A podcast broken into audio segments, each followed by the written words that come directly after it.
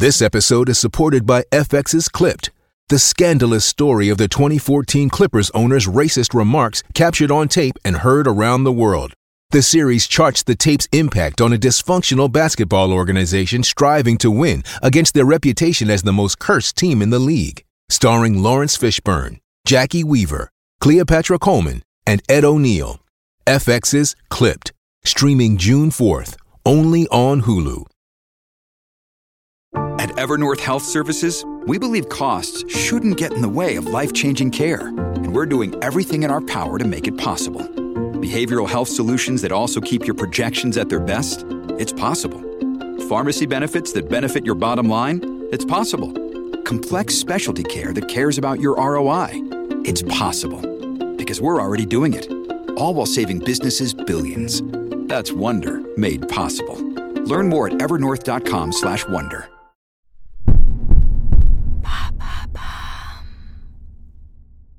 Qu'est-ce que le scandale de l'Ozempic? Merci d'avoir posé la question.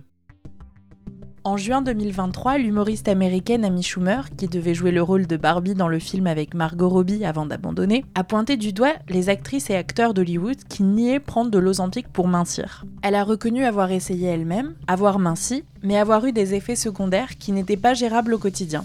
Ce médicament, conçu à l'origine pour traiter le diabète, est désormais en vogue à Hollywood. Le hashtag Ozempic compte plus d'un milliard de vues sur TikTok, à tel point que sa popularité a des effets sur l'économie mondiale et sur l'approvisionnement de médicaments. Mais d'abord, c'est quoi exactement l'Ozempic? C'est un médicament conçu pour traiter le diabète. Il s'ingère sous la forme d'une injection hebdomadaire. Son ingrédient actif, le sémaglutide, a des effets amincissants, coupe fin et il ralentit le passage des aliments vers les intestins et crée donc une impression de satiété mais il peut avoir des effets secondaires comme la nausée, diarrhée, vomissement, pancréatite aiguë, troubles biliaires ou constipation sévère qui peuvent conduire à l'obstruction intestinale selon l'Agence nationale du médicament en France. Cela peut même aller jusqu'à un cancer de la thyroïde.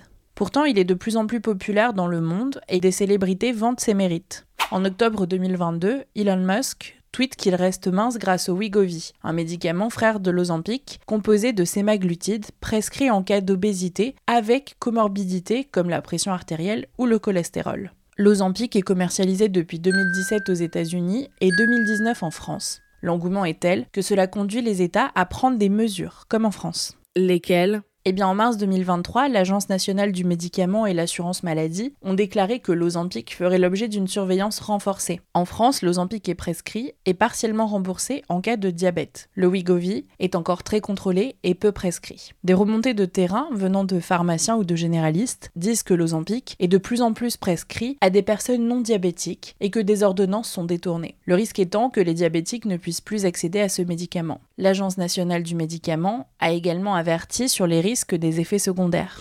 L'entreprise danoise Novo Nordisk, qui fabrique l'Ozempic, a reconnu plusieurs fois pendant les derniers mois qu'elle ne réussissait pas toujours à répondre à la demande à temps. D'autres pays comme les États-Unis ou la Suisse ont pris des mesures pour contrôler la commercialisation des dérivés de sémaglutide. Mais le détournement du sémaglutide a aussi des conséquences extrêmement importantes sur l'économie mondiale. À ce point eh bien, par exemple, la valeur marchande de Novo Nordisk a augmenté de 38% en 2023 pour atteindre 413 milliards de dollars, soit plus que le PIB du Danemark, selon Business Insider.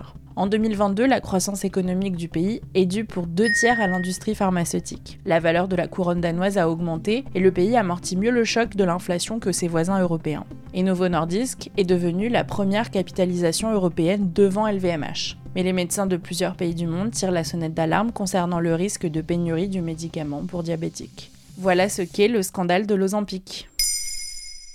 Maintenant, vous savez, un épisode écrit et réalisé par Antonella Francini. Ce podcast est disponible sur toutes les plateformes audio, et si cet épisode vous a plu, n'hésitez pas à laisser des commentaires ou des étoiles sur vos applis de podcast préférés.